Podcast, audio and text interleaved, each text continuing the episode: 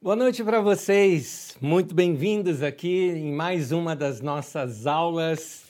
Uh, é, é, gostoso saber o que está reagindo na vida de você cada uma dessas aulas. Está te dando mais vontade de aprender a palavra de Deus? Está te dando mais vontade de estudar as Escrituras Sagradas? Eu tenho certeza que se você está tendo essa vontade, então nós estamos cumprindo aqui o nosso propósito. Vamos ler mais e estudar mais. Vamos ao nosso tema da aula de hoje. Hoje nós vamos estudar sobre a queda de Jerusalém. Nós vamos continuar com o nosso estudo uh, vendo a área cronológica. Como todos sabem, nós estamos estudando cronologicamente as Escrituras Sagradas. Então, só para revisar um pouquinho, dá uma olhadinha no nosso mapinha cronológico.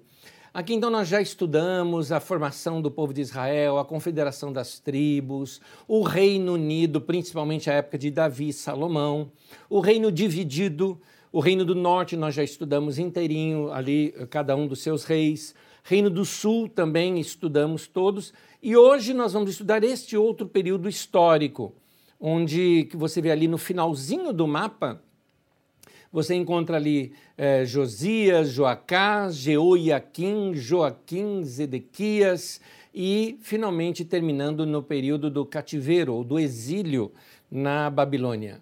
Vamos começar com o rei Josias. O rei Josias, que governou nesse período histórico que você está vendo ali, está em destaque no nosso mapa. Note que no seu mapa, lá embaixo no Egito, tem um faraó chamado Neco. Ele é importante sobre a vida de Josias. E lá ao norte, você pode notar que você está entre o período da Assíria e o período da Babilônia. Então, é importante você notar, nós estamos nesse momento histórico aqui agora. Então, deixe-me é, começar aqui a aula falando um pouquinho de, de história com você. Como você sabe, assim, ao norte, lá na Mesopotâmia, hoje seria Irã, Iraque, Iraque e, e, e, ao lado do Irã, você tem ali ao norte do Iraque, você teria os assírios ali bem fundamentados naquele lugar. Os assírios dominavam bastante aquela região. Ao sul você tem a Babilônia. Então os assírios começaram a ter a Babilônia ficou independente da Síria já há algum tempo, e nesse momento a Babilônia começa a ganhar terreno, ganhar território, ganhar território, e a Babilônia e a Síria entram em conflito nesse momento. Obviamente, a Síria recuou uh, os seus exércitos dos outros pontos, como por exemplo a região ali de Israel e Judá.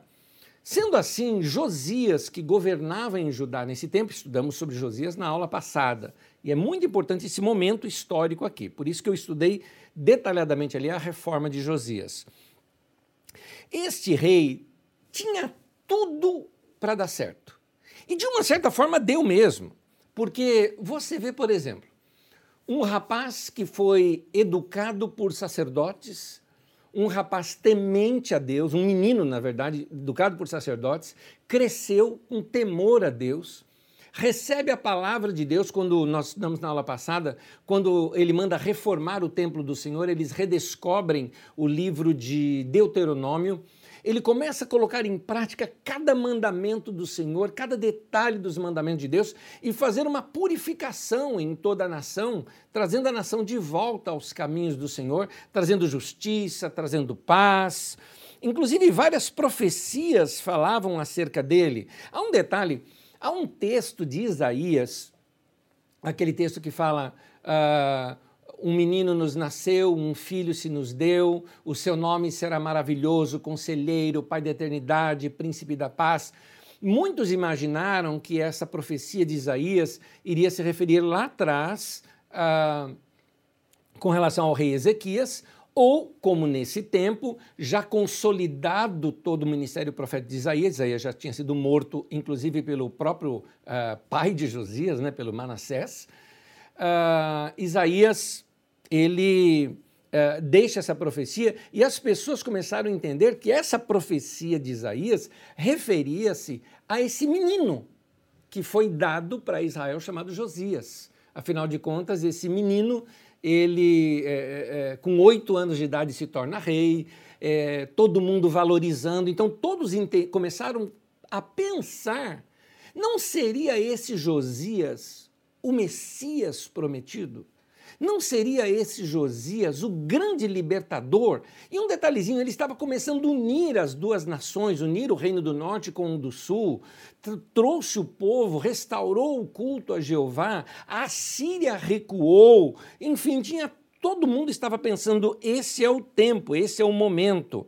Agora, este mesmo Josias talvez acreditou demais nisso é, eu costumo dizer, talvez ele pensou de si mesmo acima do que convém. É interessante notar, porque a Bíblia diz assim: ninguém pense de si mesmo além do que convém, mas segundo a medida de fé que Deus deu a cada um.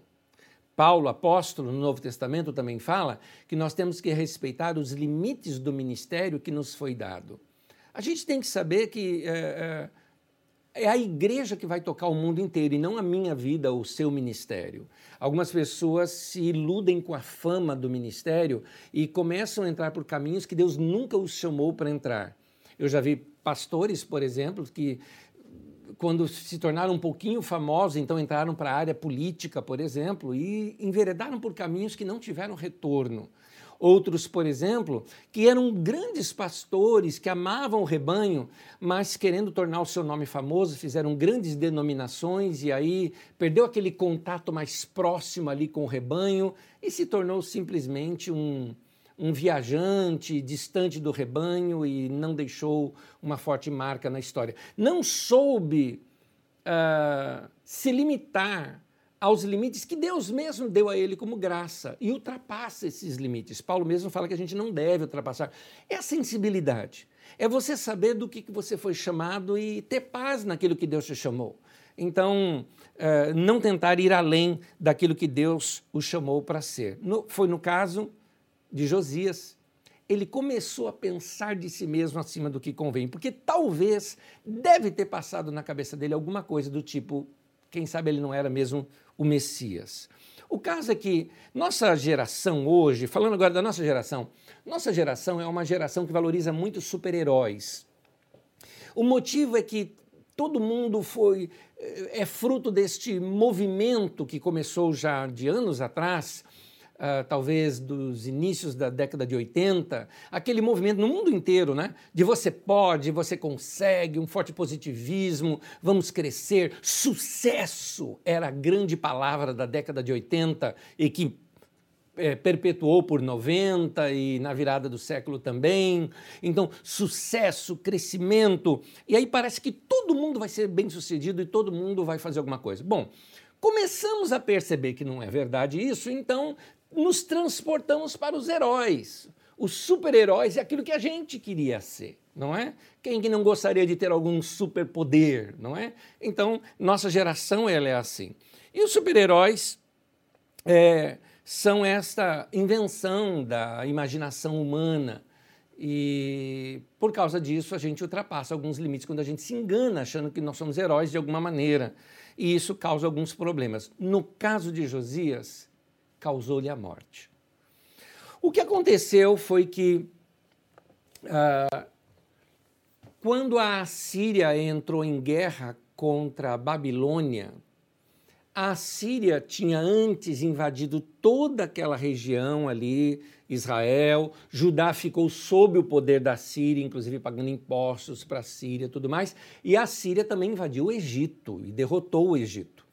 O Egito era vassalo da Assíria. Sendo assim, agora, nessa guerra Síria e Babilônia, a Assíria pediu a ajuda do Egito. E o faraó Neco, que era do Egito, sobe com seu exército para ir enfrentar lá em cima na guerra entre a Assíria e a Babilônia, reforçando a Assíria. Acontece que para subir, para passar, Judá ficava no meio do caminho. O rei Josias, então, entendendo que ele seria um grande Messias e um grande libertador, entendeu que agora era o momento.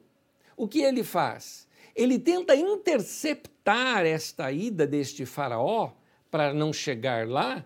Dessa maneira, iria expandir o seu reino, dominando também o Egito, derrotando o faraó do Egito, e a Assíria que se virasse lá em cima com a Babilônia, e quem sabe ele se fortalecesse e ele mesmo enfrentaria a Síria depois ele vai para esta intercepção uh, e acaba sendo morto nessa batalha. O caso é que isso gerou um trauma muito profundo na nação. Vamos ler um texto bíblico para a gente se situar um pouquinho. Segundo Crônicas, eh, capítulo 35, do 24 em diante, diz assim: Ele foi sepultado nos túmulos dos seus antepassados, e todos os moradores de Judá e de Jerusalém choraram por ele. Jeremias, Jeremias o profeta que você conhece mesmo da Bíblia, compôs um cântico de lamento em homenagem a Josias e até hoje todos os cantores e cantoras homenageiam Josias com cânticos de lamento. Esses se tornaram uma tradição em Israel e estão escritos na coletânea de lamentações. Os demais acontecimentos do reinado de Josias e os seus atos piedosos, de acordo com o que está escrito na lei do Senhor, todos os acontecimentos do início ao fim estão escritos nos registros históricos dos reis de Israel e de Judá. Há um revés na que causa que é causado pela morte. A morte pode, ela pode gerar um revés na vida da pessoa, ou, no caso aqui, voltando ao nosso contexto, um revés no pensamento coletivo de uma nação. Vamos trazer para o lado pessoal.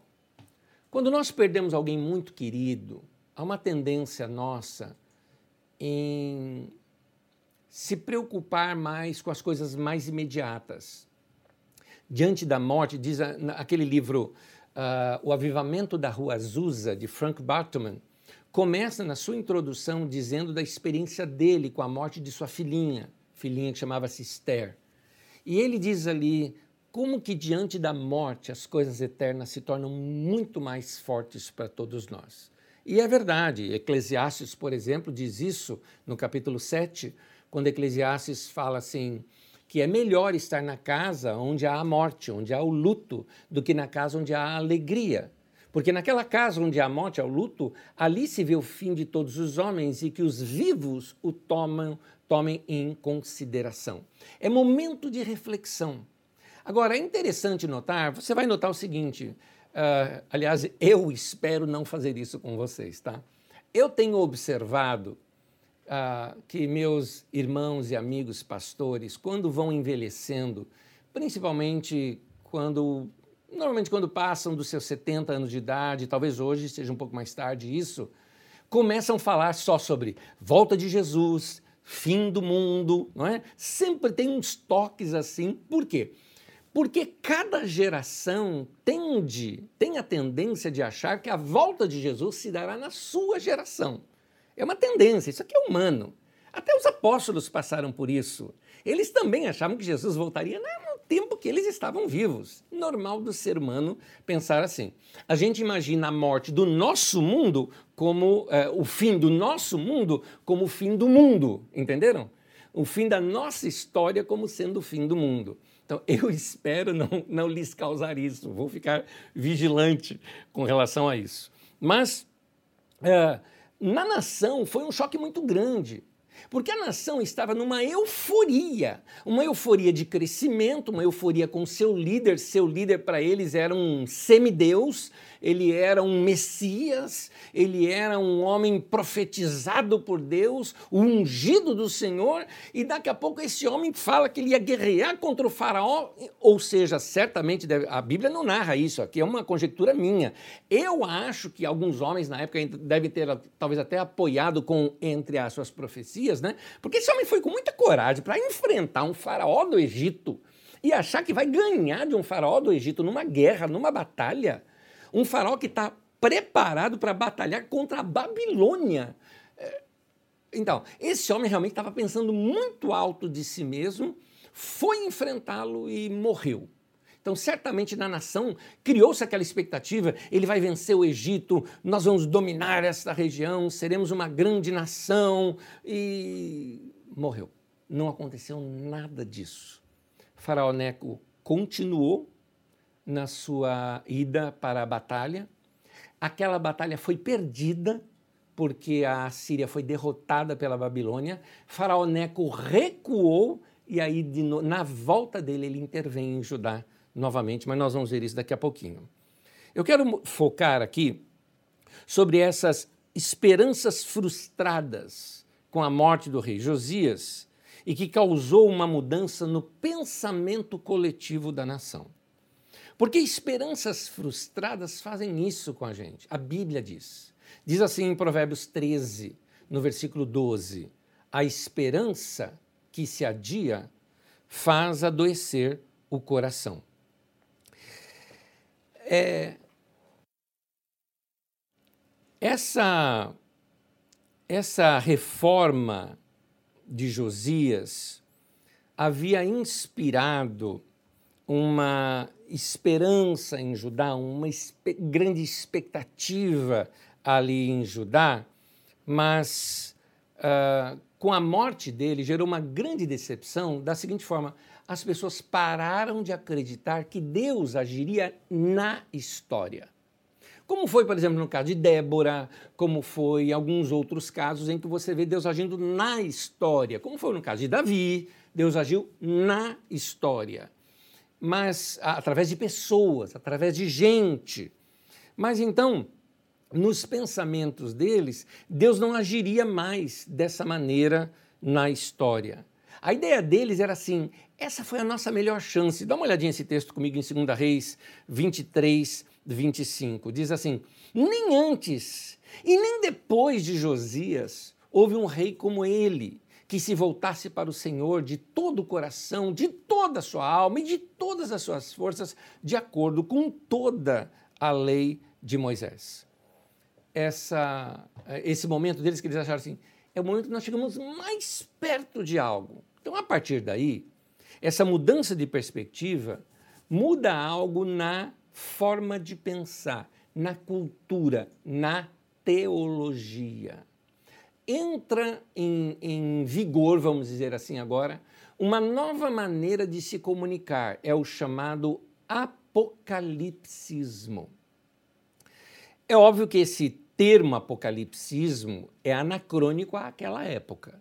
Até porque a palavra apocalipsismo vem do apocalipsis, que vem do grego, e nesse tempo você ainda não tinha o Império Grego ali em ação e nem a cultura grega em ação, não é? Em ação ali, naquela região. Então, a ideia de apocalipsismo é o seguinte: que Deus, sim, age na história ainda, mas através da transhistória e não na história. Ou seja, Deus age, mas Deus age não mais através de um homem que ele levanta, que vem e que julga o povo, que traz justiça.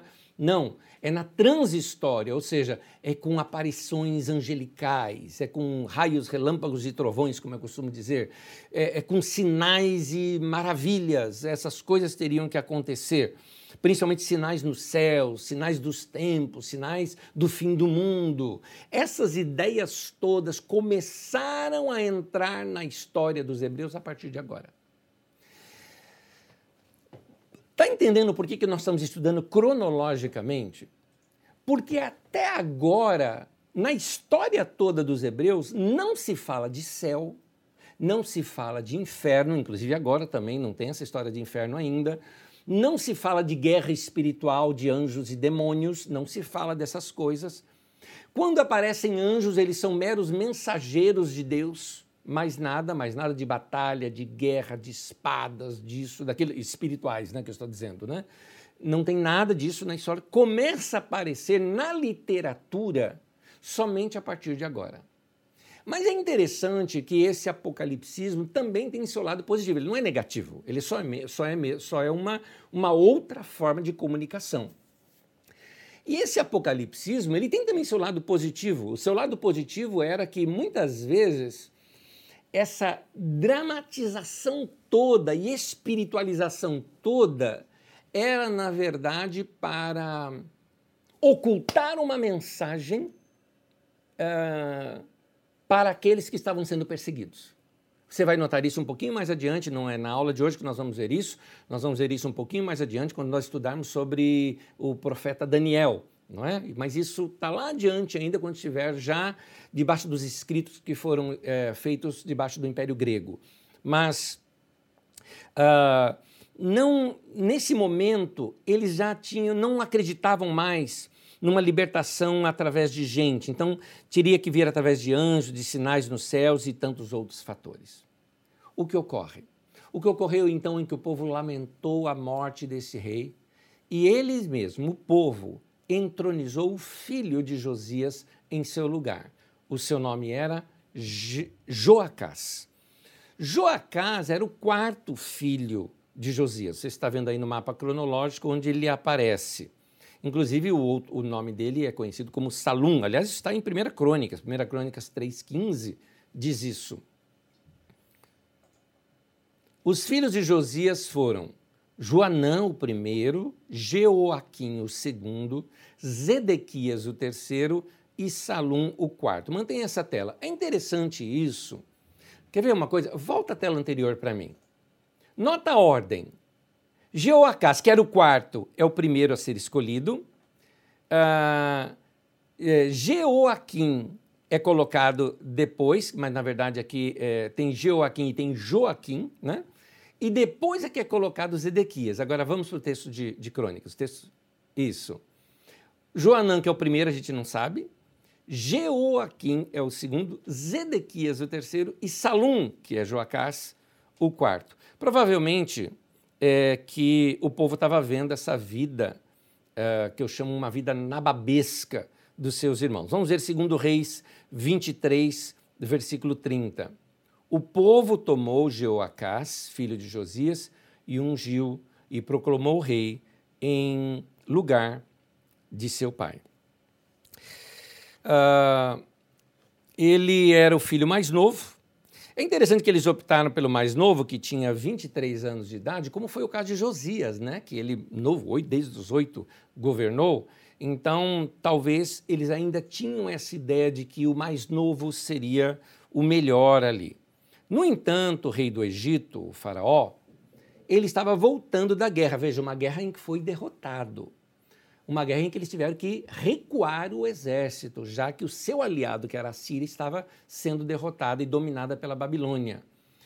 Sabendo de que ele recuando seu exército e que ele lutou do, do lado oposto, ele entendeu: Babilônia vai descer e vai lutar contra mim.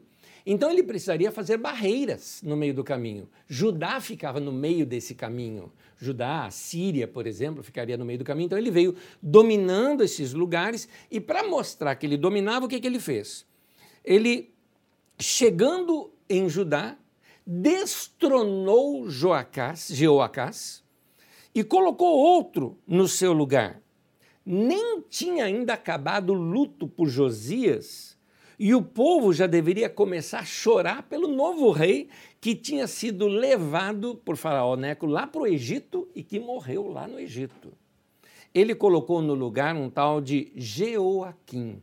O outro nome desse rei é, é Eliaquim.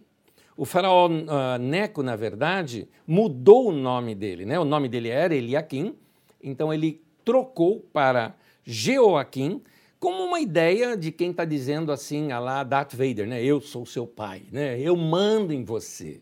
É porque a ideia de dar um nome significa que eu sou superior a você, que eu mando em você, que eu sou seu pai. Né? Então, ele falou assim: você me deve, você vai ser um filho para mim, você vai ficar no reinado aí no meu lugar. Não é? Seria isso. É, Joaquim governou ali por 11 anos e assim, em 2 Crônicas 36, 5 diz que ele fez o que o Senhor, seu Deus, reprova. É interessante isso. Eu não sei se eu tenho esse texto. Eu tenho esse texto, 2 Crônicas 36, 5, não, mas tem na apostila. Ele fez o que o Senhor, seu Deus, reprova. Interessante isso. O que seria alguma coisa que o Senhor reprova? Note que aqui é uma palavra aos governantes. Então vamos ver as coisas que Deus reprova. Segundo Reis 23, 35. Jeoaquim pagou ao faraó Neco a prata e o ouro. Ou seja, era subalterno, era vassalo do Egito. Mas para cumprir as exigências do faraó, Joaquim impôs tributos ao povo, cobrando a prata e o ouro de cada um conforme as suas posses. Ou seja, até do povo mais pobre possível, Joaquim cobrou imposto. Para quê? para mandar para uma nação estrangeira. Isso é uma coisa que Deus reprova. Em Jeremias 22, versículo 13, o profeta vai muito mais claro com relação a isso. Vamos ver. Diz assim: Ai daquele que constrói o seu palácio por meios corruptos. Uma pausa aqui, antes de voltar aqui no texto. Nota que o, o, o Jeremias está dizendo o seguinte: você está enriquecendo através da corrupção. É uma coisa que é muito comum no nosso país. Se você checar, a maioria, não vou dizer a totalidade, mas a maioria dos grandalhões da nossa política brasileira não tem uma vida compatível com o que eles ganham. É sempre a mais. Eles não têm é, é, posses é, proporcionais ao seu salário durante os seus mandatos. Ou seja, certamente acordos foram feitos por fora com dinheiro não contabilizado. É isso que já naquele tempo Jeremias estava condenando. Lembra-se do texto que eu falei lá de 2 Crônicas 36:5? Ele fez o que o Senhor Deus reprova. Essas são coisas que Deus reprova. Vamos rever o texto de Jeremias 22. Uh, ah, Ai daquele que constrói o seu palácio por meios corruptos, seus aposentos pela injustiça fazendo seus compatriotas trabalharem por nada, sem pagar-lhes o devido salário. Ele diz: Construirei para mim um grande palácio com aposentos espaçosos. É, um detalhezinho só. É, ele, olha só que coisa. É, a nação está em crise, a situação financeira apertada para todos, ele aumenta os impostos do povo para pagar uma nação estrangeira, mas ele amplia o seu palácio e gasta o dinheiro público em obras para si. Vamos voltar no texto. Ele diz: Construirei para mim um grande palácio com aposentos espaçosos, faz amplas janelas, reveste o palácio de cedro, cedro era madeira importada, pinta-o de vermelho, isso para nós pode parecer estranho, porque o vermelho era uma cor é, caríssima naquele tempo, caríssima. Alguma coisa vermelha seria assim muito caro. Por isso que ele está dizendo o seguinte: é, pintou de vermelho. Aí vem a frase: Você acha que acumular cedro faz de você um rei? O seu pai não teve comida e bebida? Ele fez o que era justo e certo e tudo ia bem com ele. Olha só, aqui está o que o Senhor aprova. Ele defendeu a causa, está falando de Josias, ele defendeu o pai dele, né? Defendeu a causa do pobre, do necessitado, e assim tudo corria bem. Não é isso que significa conhecer-me, declara o Senhor. Olha, olha bem nesse texto. O que esse texto está dizendo? que alguém que conhece o Senhor é aquele que defende a causa do pobre e do necessitado. É, e não aquele que edifica para si um grande império, que mostra sua riqueza e tudo mais. Aliás, deixe-me deixe dizer uma coisa muito clara aqui para você. Uh, nós estamos na chamada geração ostentação. E nessa geração ostentação, e isso principalmente no meio evangélico, numa ala do meio evangélico, não é todo, numa ala do meio evangélico que valoriza a prosperidade, alguns líderes eles têm que mostrar que andam de jatinho, que moram em Miami, não é que moram nos Estados Unidos, como se fosse uma grande coisa morar lá nos Estados Unidos, né? Então é, quer mostrar que tem riqueza, desfilam seus carros luxuosos e tudo mais, para mostrar que são abençoados por Deus.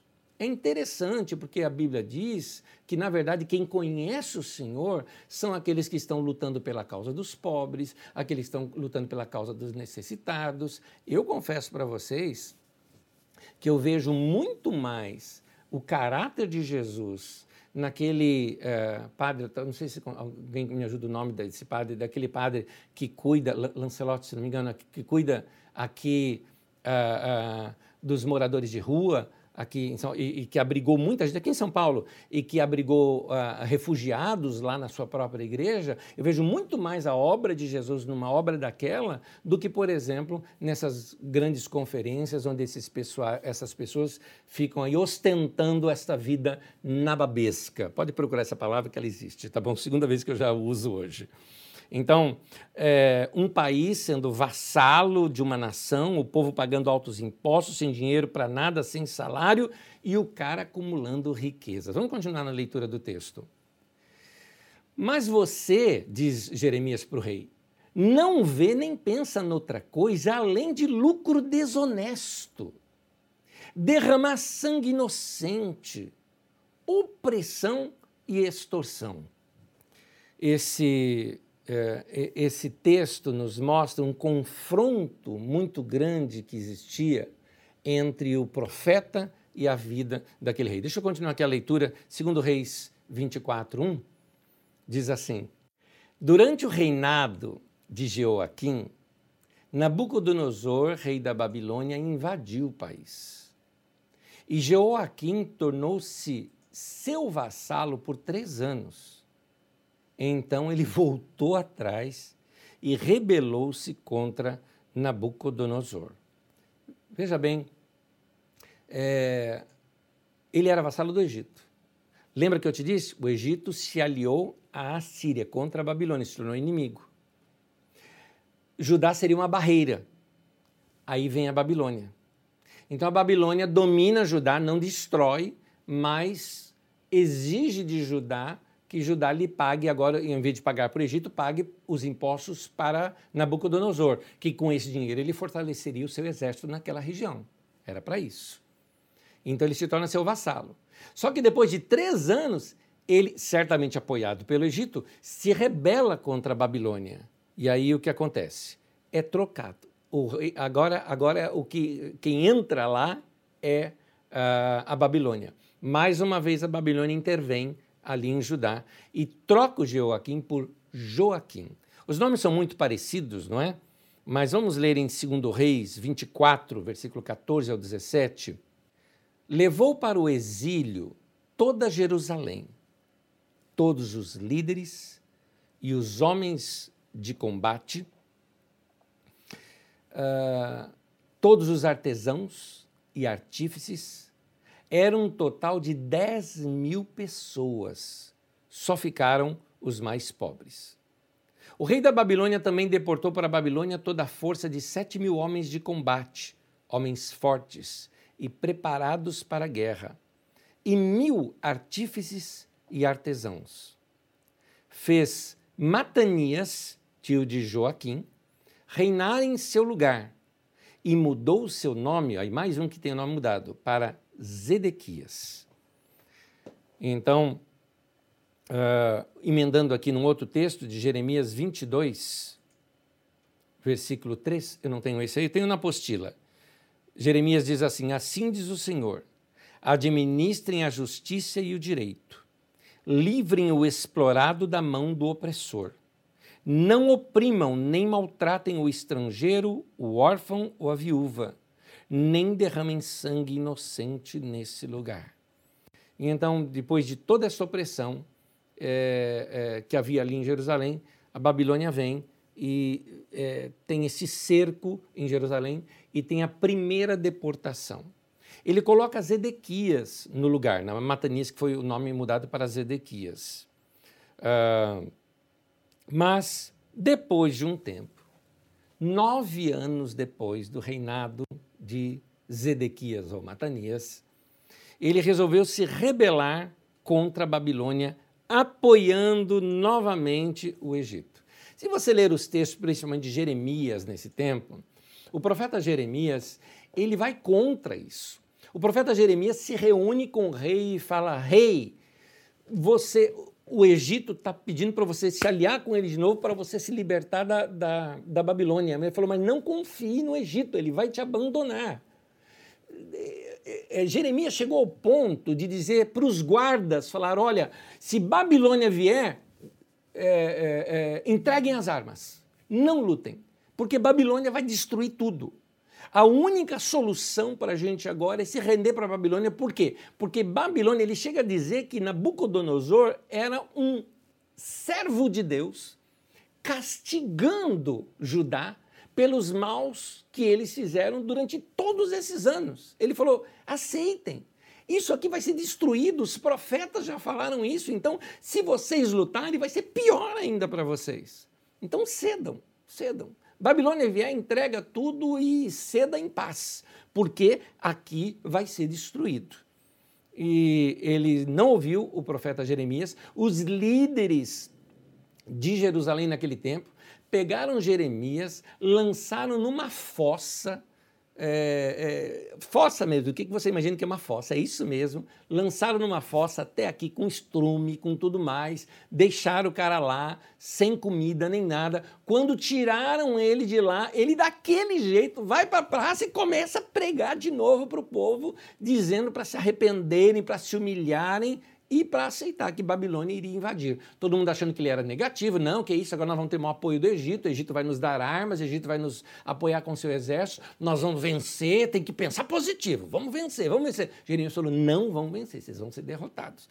Não deram é, ouvidos para Jeremias, se aliaram ao Egito contra a Babilônia, e aí Babilônia, querendo conter a rebelião, faz um cerco em Jerusalém, vai enfraquecendo a cidade, e finalmente resolve colocar rampas e tudo mais e destruir a cidade inteira.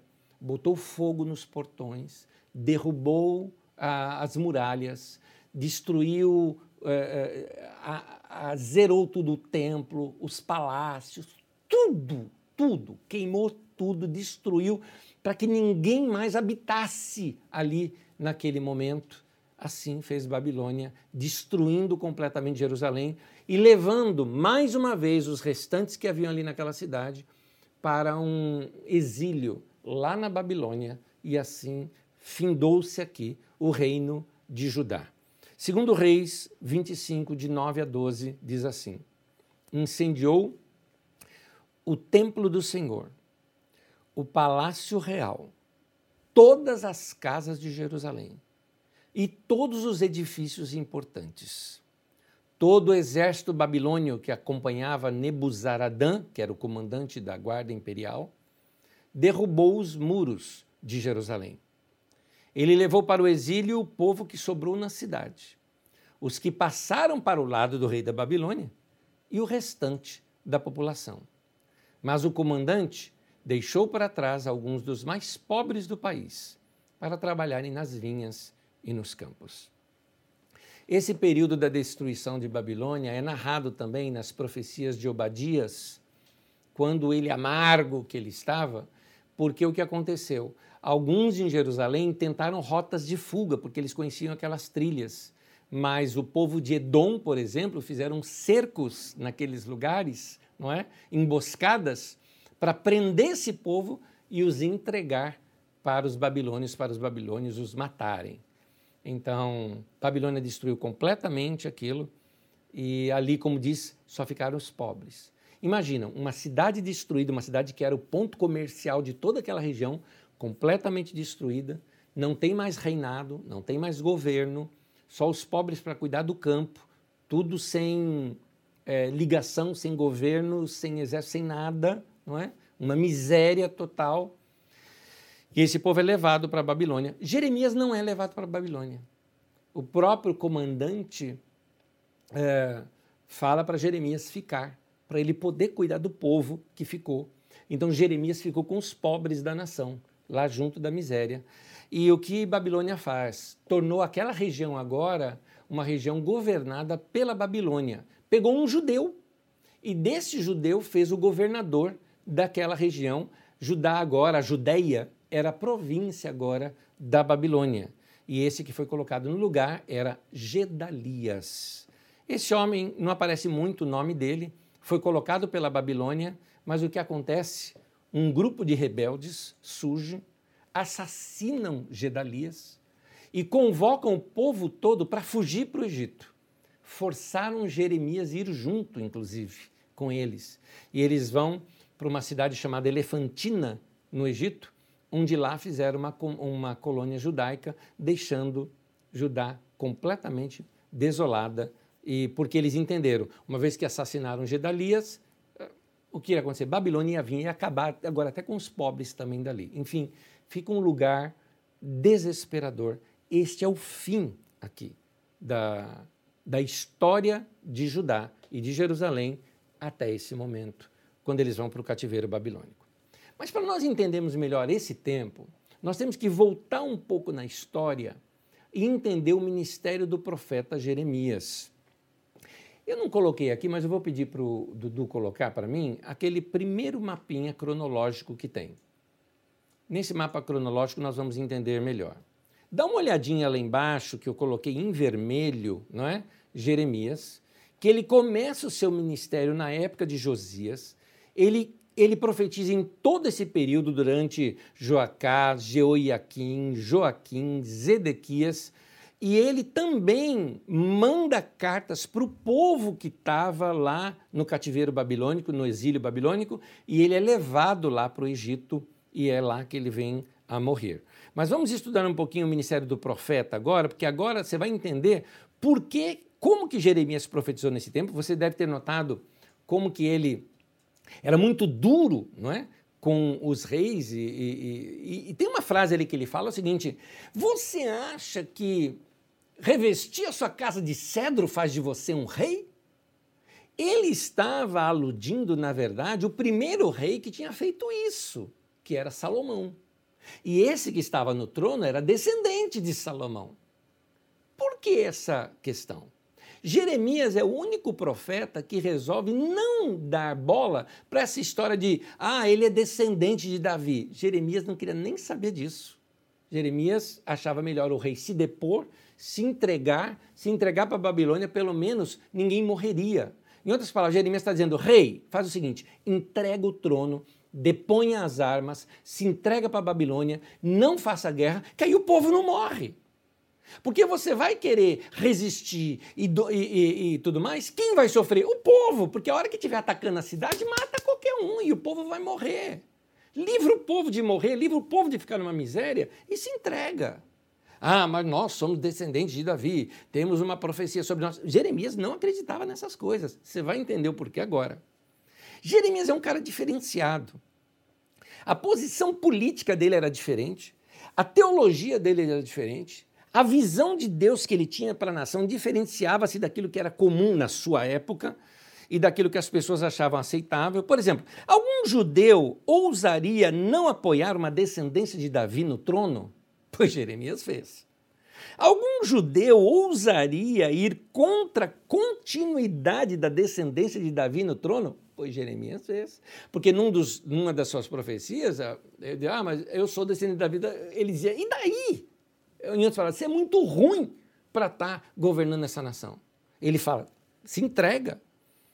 Alguém ousaria ir contra, por exemplo, a centralização do grande templo de Salomão, não é? Ali, pois Jeremias foi contra. Para a gente entender isso melhor, nós temos que notar um detalhezinho. Jeremias capítulo 1, versículo 1. As palavras de Jeremias filho de Ilquias, um dos sacerdotes de, eu destaquei aí, Anatote, no templo, eh, no território de Benjamim. Ele é natural de Anatote. É, guarda bem isso, natural de Anatote, filho de sacerdote. Portanto, ele foi criado e educado na escola sacerdotal de Anatote. A mente dele foi formada com seus mestres de Anatote.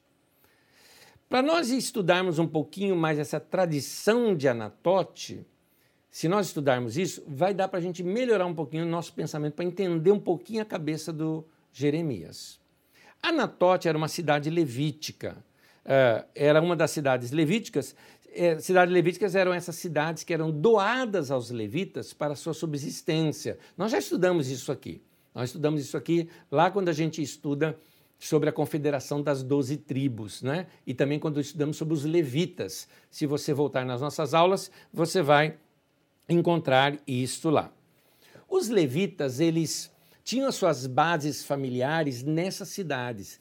Lembra-se, quando foi dividido os territórios, foi dividido assim: aquele território é da tribo de Manassés, aquele é da tribo de Efraim, esse aqui é da tribo de Judá, aquele ah, é, é, da tribo de Benjamim, e cada tribo tinha ali ah, os, seus, ah, os seus territórios. Os levitas não. Os levitas foram dadas algumas cidades, se não me engano, 42 cidades, onde eles é, ali tinham as suas famílias, e eles saíam fazendo incursões em todas as outras cidades, pregando a palavra de Deus, ensinando a lei do Senhor, doutrinando o povo para que andasse nos caminhos do Senhor, e depois voltariam para suas casas, para ter tempo com as suas esposas, com seus filhos, né? aquele tempo é, é, familiar deles. Então, é, nos tempos áureos das pregações dos levitas, não tinha rei em Israel é da época da confederação das doze tribos. Não tinha rei e também não tinha uma corte, ou seja, não existia diferenças sociais de classe alta, baixa e média. Todo mundo era classe média ali eh, nessa época da confederação das doze tribos. Não havia essa alta sociedade, não havia alta sociedade nem sacerdotal, porque os sacerdotes não eram ricos, não havia eh, a alta sociedade governamental, porque não existiam governadores, não, é? não haviam uh, reis entre eles, e tudo isso surgiu depois. Então, o pensamento dos levitas é um pensamento de equidade, de igualdade, de não muitas distâncias sociais entre eles. Acontece que nesse período agora, o culto havia sido elitizado. Por quê?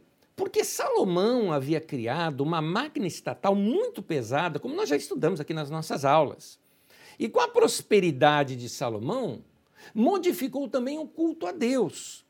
Porque o culto a Deus, que antes era uma arca simples, caminhando no meio do povo, ou pelo menos debaixo de uma tenda, inclusive aberta para todo o povo, que o povo poderia ir ver ali. Lembra na época da tenda do tabernáculo de Davi, né? aquela tenda que ele criou, colocando cantores, gente cantando e o povo todo podendo passar em procissão. A gente tem até hoje os cânticos dos degraus, né? que são os cânticos de procissão do povo que ia para Jerusalém, ali para ver a arca.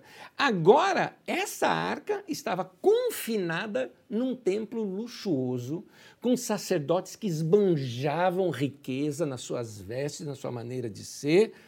Isso não parecia-se mais com aquele Deus que os havia tirado do Egito. Esse é o pensamento de um levita. Ora, Jeremias era levita, criado em cidade levítica, filho de sacerdote levita, e o principal de, das 42 cidades, ele era da cidade de Anatote. O que tem essa cidade? Para entender essa cidade melhor, nós temos que voltar ainda lá na história, antes de Salomão entrar no trono, quando Davi estava velho é, e já à beira da morte, uh, o filho mais velho de Davi, que era Adonias, se preparou para assumir o trono no lugar do pai. Ele iria ter uma corregência junto com o pai, o rei continuaria sendo Davi, mas ele, como mais novo, como o filho mais velho, né, mais, mais novo que Davi, como o filho mais velho, que era Adonias, assumiria o trono. E lembra do tripé que eu falo que tinha lá atrás, se você ouviu as aulas comigo, você viu isso? Então você tinha que ter o chefe do exército, o sacerdote e o rei. Então Adonias pega Joabe, que era um dos chefes de exército de, de Davi, pega uh, um dos sacerdotes, que é Abiatar, esse outro sacerdote, e eles iriam preparar uma festa de, para coroar Adonias como sendo um novo rei. Acontece que Davi, por peso na consciência pelo que ele havia feito com Batseba, ele havia prometido para Batseba que o filho dela é que seria o rei. Quando Salomão fica sabendo que Adonias iria se coroar como rei, ele comunica à sua mãe. A sua mãe vai e dá um checkmate no Davi. Você me prometeu, você me deu a sua palavra. E Davi, já na sua velhice, vamos coroar Salomão. Salomão, sendo fortalecido com essas palavras de Davi, ele manda matar uh, Joabe, que era o chefe do exército que havia fortalecido ali Adonias, matou o próprio irmão Adonias, por isso a história de Abel e Caim, que foi escrito lá naquela época, uh, e não matou Abiatar. Porque ele teve, assim, temor, porque Abiatar foi um dos homens que carregou a arca da aliança.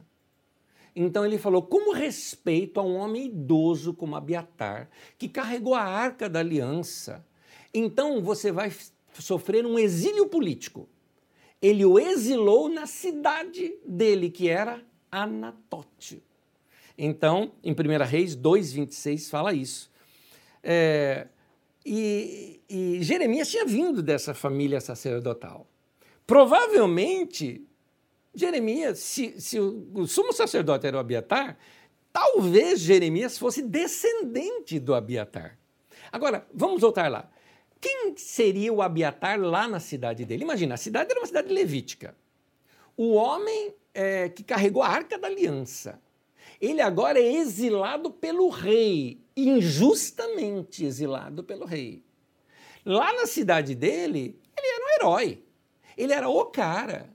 Então imagina quem aprendeu aos pés dele. Então ele criou, vamos chamar assim, a escola de Abiatar aquele povo, aqueles sacerdotes que foram formados ali, aqueles homens que foram formados ali, tinham um pensamento diferente. Essa coisa do governo de Salomão, essa centralização toda em, Jerusalém, essa deformação na religião judaica, eh, se tornando judaica, né, de hebraico para judaico, né? Se tornando agora tudo centralizado em Judá, eh, centralizado em Jerusalém, o templo todo chique ali, isso não se parece mais com o Deus Yahvé, o Deus que liberta o escravo do Egito, que está com o povo, que caminha no meio do povo, não é? Então, não tinha isso. É, é, não, não, é, é esse povo não, não, esses líderes não concordavam com esse governo é, da família de Davi sobre é, Israel, no caso sobre Jerusalém e Judá ali. Vamos ver o profeta Jeremias. Jeremias capítulo 7, do versículo 11 ao 14, o texto diz assim: Este templo que leva o meu nome tornou-se para vocês um covil de ladrões. Só lembrando a você que Jesus usa essa frase, viu? Por isso que quando Jesus falou, vocês tornaram uh, como um covil de salteadores, como um covil de ladrões esse templo, Jesus estava se fazendo igual o profeta Jeremias tinha feito. Então, tornou-se para vocês um covil de ladrões? Cuidado!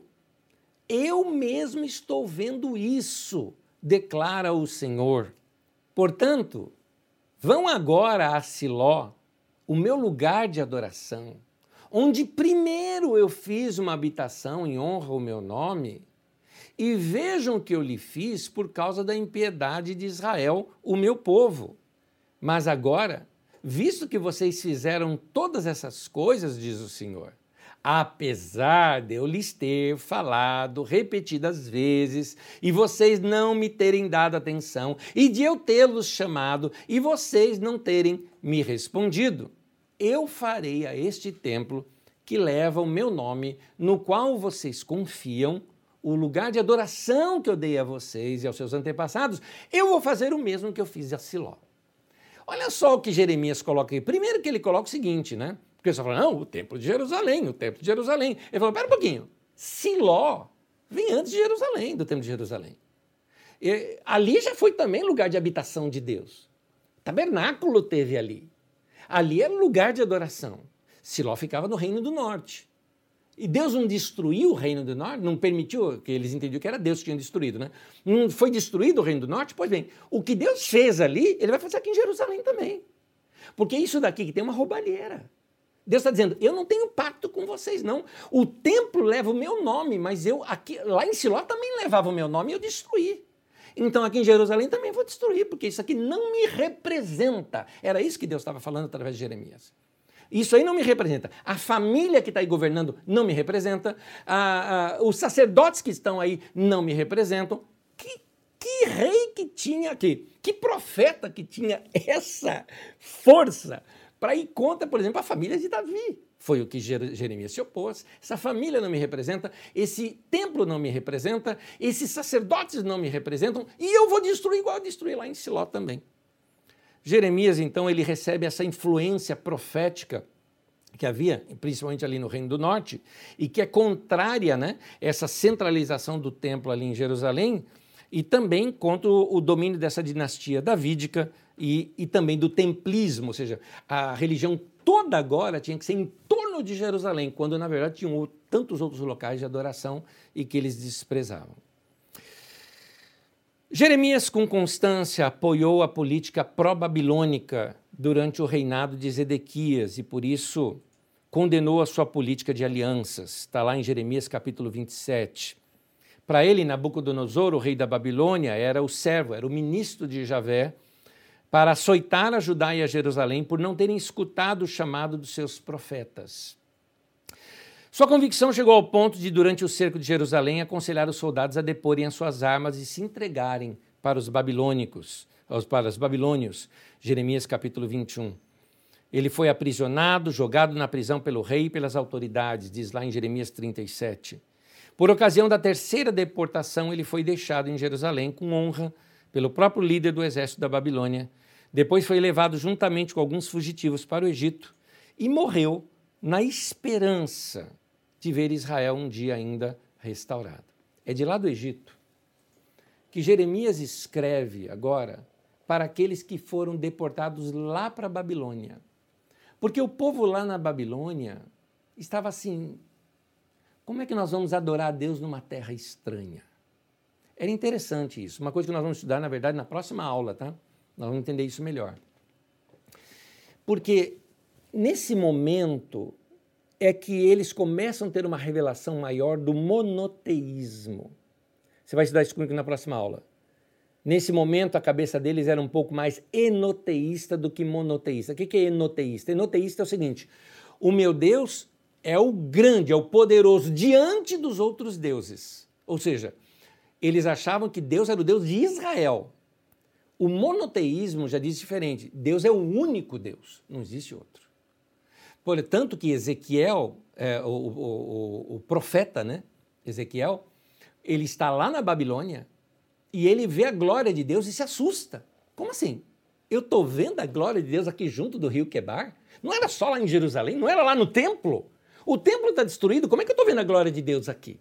Então, eles não entendiam isso. Jeremias, então, começa, manda uma, uma carta para esses refugiados, esses, esses que estão lá, né? esses que estão exilados né, é, lá na Babilônia.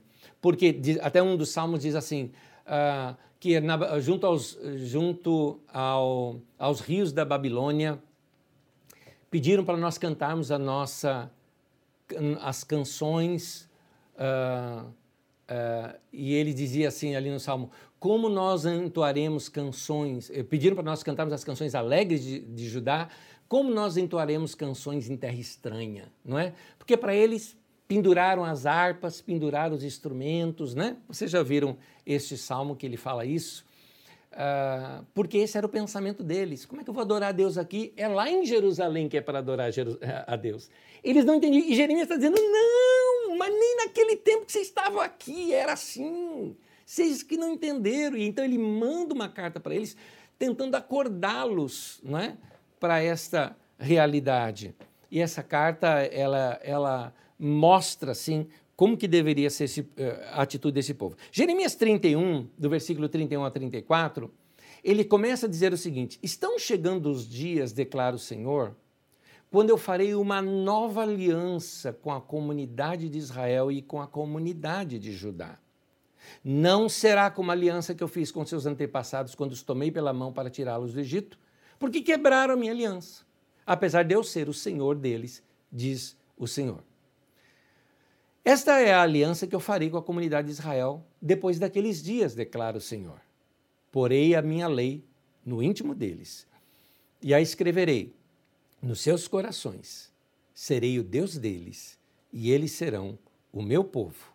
Ninguém mais ensinará o seu próximo, nem ao seu irmão, dizendo: Conheça o Senhor porque todos eles me conhecerão, desde o menor até o maior, diz o Senhor.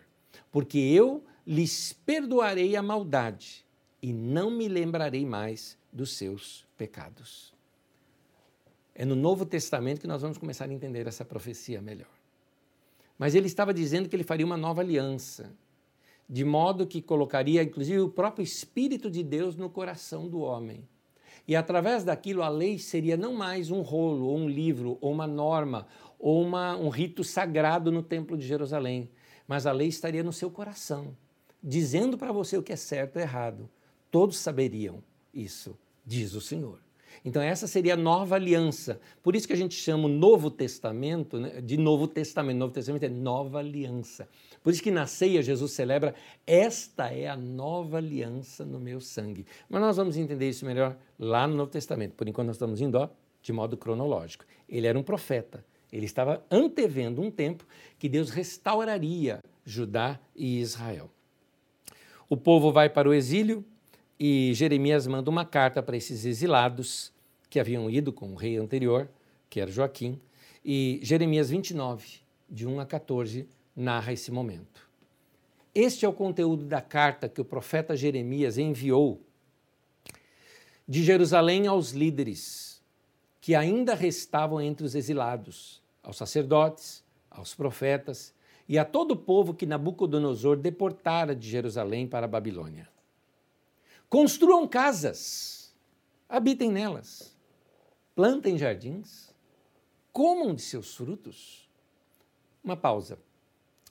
Na cabeça do povo estava assim: vamos lamentar, penduraram né, eh, os seus instrumentos nas, nas árvores, aqui a gente não canta, aqui a gente não vive, não sei o que vai ser da minha vida. E Jeremias fala: não, não, não, não, não. Construam casas, plantem jardins, vai viver bem nesse lugar. Deus mandou vocês para aí, vocês vão viver o melhor de Deus aí agora. Multipliquem-se, cuidem das suas famílias. É isso. Vamos voltar no texto? Olha lá. Construam casas e habitem nelas, plantem jardins, comam de seus frutos, casem-se e tenham filhos e filhas. Escolham mulheres para casarem com seus filhos e deem suas filhas em casamento para que também tenham filhos e filhas.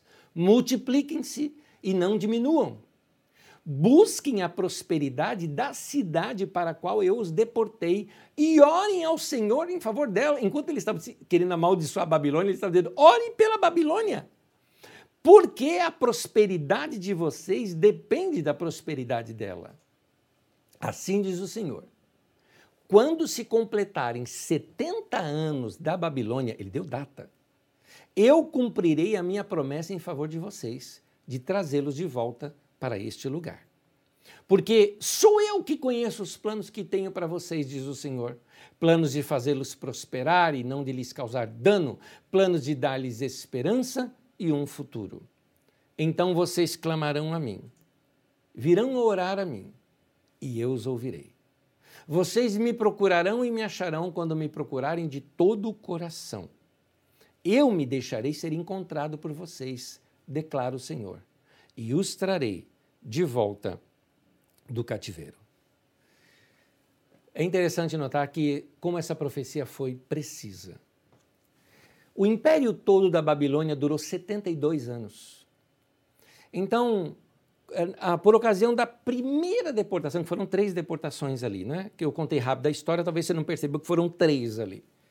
Por ocasião da primeira deportação ali, quando se completou 70 anos de Babilônia, de Babilônia, não da deportação, mas de Babilônia, então Deus respondeu. É interessante porque muitas pessoas falam que o cativeiro durou 70 anos. E a profecia diz: quando se completarem 70 anos para a Babilônia. Ou seja, a Babilônia que já estava ali fortalecida. Nesse período, eu vou trazer vocês de volta.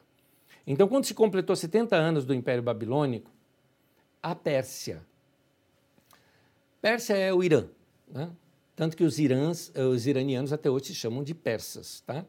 É, a gente que às vezes fala, ah, eles são árabes, não são árabes, são persas, é bem diferente. Né? É o farsi, ou parsi, que é persa.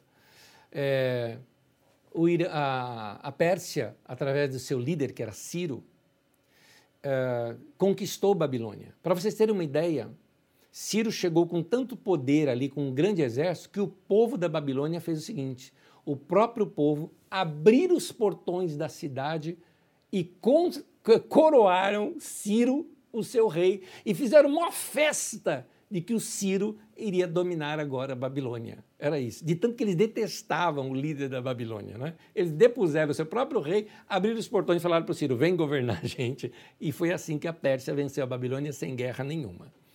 Então, Ciro, que era o novo imperador, o que, que ele fez? No primeiro ano do governo dele, ele ficou sabendo que os judeus estavam ali.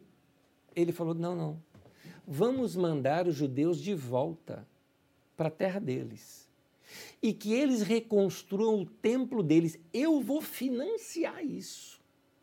Que eles reconstruam o seu templo, que eles voltem a habitar lá no seu lugar. Imagina se você fosse judeu e você estivesse lá na Babilônia.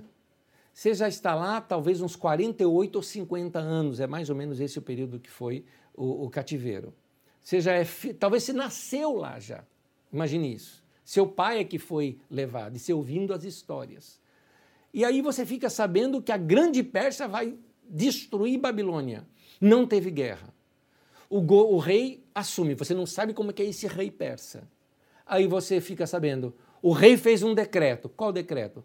Todo judeu pode voltar para Jerusalém e reconstruir o templo, e um templo ao Senhor. Você iria ficar o quê? Você fala, não, isso aqui é um sonho. Não pode ser. Não pode ser verdade. Essa é, esse era o sentimento. Vamos ler dois textos bíblicos.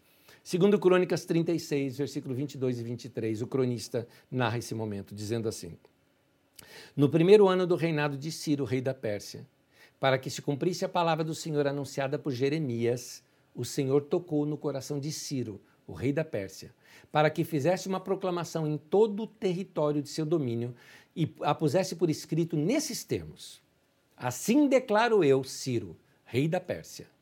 O Senhor, o Deus dos céus, deu-me todos os reinos da terra e designou-me para construir um templo para ele em Jerusalém, na terra de Judá. Quem dentre vocês pertencer ao seu povo, vá para Jerusalém e que o Senhor, Yahvé, o seu Deus, esteja com ele. O que eu acho é, demais nesse texto é o fato desse rei ter uh, tomado essa decisão e como que foi a reação do povo. A reação do povo ela é descrita anos depois num salmo. Salmo 126, que foi escrito muito tempo depois, lembrando esse momento, ele diz assim: Quando o Senhor trouxe os cativos de volta a Sião, foi como um sonho. Na outra versão diz: Ficamos como quem sonha. Então a nossa boca se encheu de riso e a nossa língua de cantos de alegria. Até nas outras nações se dizia: o Senhor fez grandiosas coisas por este povo. Sim, coisas grandiosas fez o Senhor por nós, por isso estamos alegres. É, esse, esse momento é muito marcante, porque era um sonho. E agora eles tinham que ir para a Judéia e reconstruir.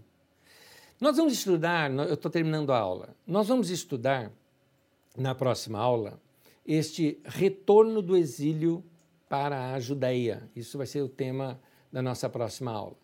E vamos ver a formação do judaísmo e as influências que tiveram do Império Persa sobre os judeus nesse tempo. É nesse tempo de quase, deixe-me ver aqui, 200 anos mais ou menos, quase isso. Eu acho que eu tenho mais uma tela, não tenho? Coloca essa próxima tela para mim. Isso, de 538 a 333. Eu acho que eu tenho um mapinha cronológico aí também. É, nós estudamos esse mapinha até o finalzinho ali do mapa, onde o povo está no cativeiro, não é? Tem mais um? Aí está. Na próxima aula nós vamos estudar aquele período ali. Embora no nosso gráfico pareça um período muito curto, porque para encurtar o gráfico, eu joguei todo ele ali é, a, a, apinhalado. Note que ele passa de 200 anos ali, 205 anos, né? Você pode ver ali, que ficaram debaixo do Império Persa. É nesse período que nós vamos ver como que se fortaleceu a religião é, é, do judeu.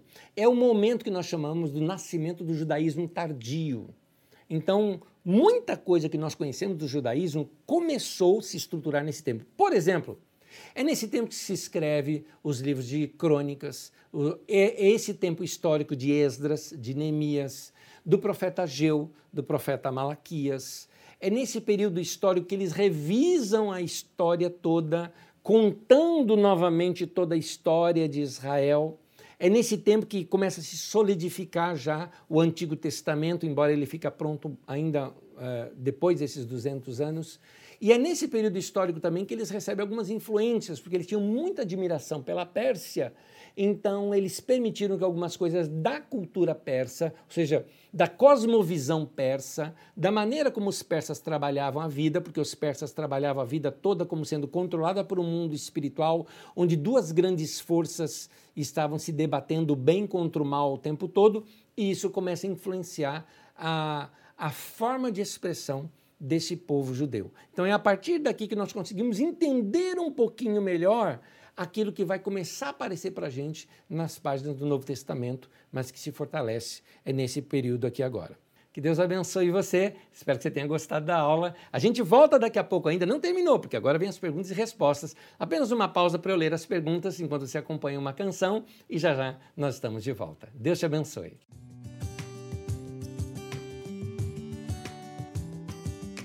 Olá, queridos, voltando agora aqui com bastante perguntas que me foram feitas. Deixa eu explicar um detalhezinho importante aqui. Uh, querido pastor Alexandre Trindade Silva, bem-vindo, meu querido, bem-vindo aqui às nossas aulas, tá bom? Como já orientaram você, essas aulas são de ordem cronológica e todas as apostilas estão disponíveis lá em carisma.com.br barra didaque. Pega todas elas, dá para estudar todas. Você fez uma confusão entre a outra queda de Jerusalém. Essa que eu estou citando é a primeira, lá atrás. Para você ter uma ideia, como nós estamos indo em ordem cronológica, eu estou aqui hoje, né, nesse, a queda de Jerusalém que eu citei aqui, é, é, a que aconteceu no ano de 587 antes da era comum, ou seja, como é chamada antes de Cristo, né? É, a que você está citando, que tem a profecia de Mateus 24 e tudo mais, é no ano 70 depois da era comum, ou seja, depois de Cristo.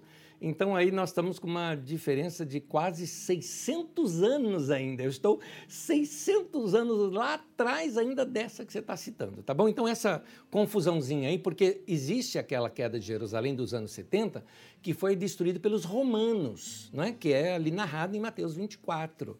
Mas essa que eu estou citando é aquela lá atrás que foi a destruição dos babilônios que destruíram Jerusalém. Inclusive, se você notar o desenho que é colocado na nossa tela, né? A queda de Jerusalém, pode colocar para mim, o, o, o, Edu, a tela do tema.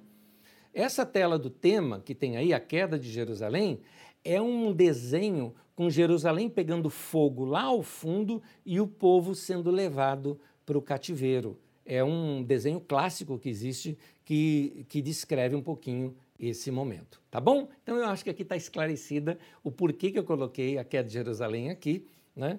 É, e tem a, a, que eu vou chamar de a destruição de Jerusalém, essa lá 600 anos depois, que é lá ah, é, na época já do Novo Testamento.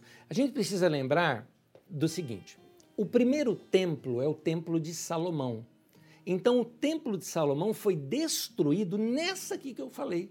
Tem a destruição do templo, tudo mais. É nessa daqui o templo é completamente arrasado. Eles vão para o cativeiro babilônico. Quando voltam né, do exílio babilônico, tem a reconstrução e nós temos então o segundo templo, que é o templo de Esdras e Neemias. Depois desse segundo templo, já na, na época dos romanos, você tem o que eu chamo de terceiro templo, alguns acham que é apenas uma reforma do segundo, mas eu chamaria o terceiro templo, que é o templo de Herodes, que é um templo suntuoso e tudo mais, e é esse templo que é destruído nos anos 70, no qual você tem até hoje o Muro das Lamentações. Então, o pessoal que vai lá no Muro das Lamentações, colocar o papelzinho, achando que eles estão orando no que restou do Templo de Salomão, na verdade é o templo de Herodes, aquele que está lá, tá bom? É só uma explicaçãozinha aqui, um pouco arqueológica aqui para o pessoal. Eu sei que tem alguns que defendem, não, aquilo é restos ainda do templo de Salomão. Querido, não é. tá bom? Não é. Mas tudo bem, vamos lá. Uh, me veio uma pergunta aqui também. Tinha alguma profecia que falava acerca da morte de Josias? Sobre esse conflito com a Síria, Babilônia e o Egito? Na verdade, tem uma narrativa. O que nós temos é uma retroprofecia. O que é retroprofecia? Quando alguém, no futuro, olha para o passado, vê as burradas e o erro do passado e reescreve a história dizendo: está vendo? Eles não ouviram ali, eles não ouviram ali, não ouviram ali, por isso aconteceu isso. Aonde você encontra isso? Tanto no livro de Reis quanto no livro de Crônicas. Eu não tenho a referência exata aqui agora, mas é uma leitura bíblica aí, bem no final do livro de Reis.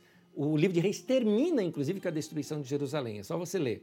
E o livro de Crônicas também traz essa história no final, tá bom? Você então vai encontrar ali, desde Josias até o final, toda a aula de hoje você encontra nos finais do livro de Reis e nos finais do livro de Crônica. Lembrando que são duas narrativas historiográficas, né?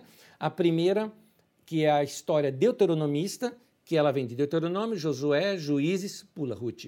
Primeiro Samuel e segundo Samuel, primeiro rei e segundo reis. Essa é a história deuteronomista. E aí nós temos a história cronista, que é a primeira crônica, segunda crônicas, Esdras e Neemias. Esse é um outro compêndio. São os, aqui são um grupo de autores, aqui outro grupo de autores. Tá? Só você ler lá e você ver esses paralelos. Uma outra pessoa me coloca assim, dizendo: Como admiro as escrituras uh, de modo atemporal, a aula bem relevante para os dias atuais, não é? Certamente a gente aprende muita coisa e vê muitas referências, com certeza. Uma outra diz, dizendo assim: é, um irmão me colocou. Anés, essa ideia de adorar a Deus em um determinado lugar existe até hoje. Existe até hoje? É uma pergunta, né, professor? Alguns ensinam que a adoração é só na igreja. Se a resposta for sim, por que, que isso acontece? Maurício, é, de fato as pessoas acham que a igreja é o salão de reuniões. Confundem local de reunião com igreja. Igreja é gente, igreja é povo, igreja não é o lugar onde você vai. Igreja é o povo que está lá. A, a, gente confunde o salão de reunião ou a instituição ou local da instituição com a igreja. Vou dar um exemplo a Carisma. A Carisma é a igreja? Não. A Carisma é uma instituição a favor da igreja de Jesus. Essa instituição, a Carisma, tem um local de reunião que agora está vazio. Portanto, a igreja não está lá. A igreja está aqui, está aí na tua casa, está aqui, ó, nós aqui, não é? Reunidos em nome do Senhor. Essa é a igreja, ainda que numa reunião virtual, nós somos a igreja, como tantos outros irmãos e irmãs em toda a terra né, se reúnem. Essa é a igreja de Jesus. Então, quando as pessoas é, é, acham que o culto só pode ser na igreja, sim, o culto só pode ser na igreja porque a igreja somos nós, mas não no local de reunião da igreja, né? Aliás, quem respondeu isso foi Jesus. Uma mulher perguntou para ele: afinal de contas, é no templo do reino do norte ou no templo do reino do sul que tem que adorar, né? Ou seja, é em Samaria ou é em Jerusalém, não é? E aí Jesus falou: nem lá nem cá. Jesus falou: virá o tempo, já chegou, onde os verdadeiros adoradores adorarão o Pai em espírito e em verdade. Jesus está dizendo: em todo lugar você pode invocar o nome do Senhor e pode adorar o Senhor. É isso tá bom? Agora, é importante a gente se congregar, é importante se reunir. Livro de Hebreus fala, não deixando de congregar-vos, como é costume de alguns. É importante ter a reunião da igreja e a igreja está junto. Claro, isso deve ser uma prática. Obviamente, nós estamos no meio de uma pandemia, não faremos isso por uma, outras razões. Mas estamos nos reunindo virtualmente, estamos nos encontrando, não é? Estamos preservando a nossa unidade na fé. Continuando aqui, as perguntas. Uh, tem alguma possibilidade desses persas serem descendentes de Ismael? É, na verdade, não. É, os descendentes de Ismael são os árabes, né? E os sírios, por exemplo, né? São considerados de ismaelitas, né? Descendentes de Ismael. Os persas vêm de, outra, de outros povos, né? E aí você vai pegar ali mais a, um povo indo-europeu, não é? Aquela região ali, Uh, é, dali que vieram esses povos. Aí teria que estudar a história dos persas, nada como uma Wikipédia aí, para a gente ver tudo isso. Eu acredito que já temos aqui todas. Tem aqui um, um, mais uma pergunta. Quando você acentua a queda de Jerusalém, caiu a ficha que sobre a dor que Deus deve ter passado de ter entregue aquela região conforme a sua promessa e o líder da época não fazer o mínimo para manter posse no lugar. É um comentário aqui de um irmão, mas de fato eu imagino a dor no coração de Deus de ter gerado tudo aquilo lá através de Abraão e tudo mais, ter gerado aquele povo, ter tirado depois o povo do Egito na época lá de Moisés, trazido para a terra, fortalecido, na época que ele foi governado por Davi, e aí vê nesse buraco que entrou. É lamentável quando um povo se afasta de Deus. Que essa seja a lição para mim, essa seja a lição para você. A minha vida e a sua também pode ser uma Jerusalém, que se a gente se afastar do Senhor, vai ficar no caos, não é? Porque a vida está em andar com Deus. Longe de Deus não tem vida. Longe de Deus, só destruição mesmo. Então, que Deus poupe as nossas vidas, ou melhor, que a gente se poupe andando perto de Deus. Porque estando com Ele, tenho certeza, vamos experimentar o melhor de Deus. Deus abençoe a cada um de vocês. Quero terminar uh, dizendo para vocês aqui duas coisas. Por favor, se mantenham comigo ainda para duas coisas. Primeiro, é muito provável que hoje vocês vão se despedir das nossas girafinhas, né? do nosso local aqui em casa, porque nós estamos bolando uma outra maneira agora de transmitir as nossas aulas aqui para vocês, de lá, de um set que nós vamos fazer de filmagem ali eh, nas dependências da Carisma. Então, não vai ser presencial ainda, não vamos ter reuniões presenciais, mas estamos nos preparando e nos organizando, e isso vai fazer parte do nosso preparo já, transportando tudo isso daqui para lá. É muito provável, estamos para decidir isso, na verdade, amanhã, então já estou anunciando hoje, que hoje pode ter sido a última reunião nossa aqui. É, publicamente, claro, quero agradecer Magda e Dudu, que têm sido aí fortes, né? Aliados aqui comigo me ajudando né, nas organizações. O André também pela paciência, porque ele faz home office aqui, a gente, a gente se atropela um ao outro né, aqui em casa. Né? E eu sei que às vezes eu acabo é, atrapalhando os outros para poder fazer tudo isso aqui. Então, é, esse é o momento nosso aqui de despedida. Segunda coisa que eu queria falar com vocês, quero lembrar aos irmãos que é muito importante você é, contribuir com a sua igreja não é obrigado a contribuir, como todos sabem. Nós não somos dessas igrejas que ficam pedindo dinheiro aí o tempo todo, nada disso. Mas eu sei que todas as pessoas acabam contribuindo assim depois da reunião, né? Porque utiliza o celular, utiliza o, o, o seu computador para assistir, então acaba fazendo isso depois. Então, que Deus abençoe você. Se você puder, também faça sua contribuição e que Deus te abençoe. É só você entrar aí na carisma.com.br barra ah, contribuição e você tem todos os detalhes para você fazer sua contribuição também. Que Deus te abençoe, Deus te guarde até o próximo domingo às 10 da manhã e também a próxima aula às 20 horas na próxima terça-feira. Deus te abençoe.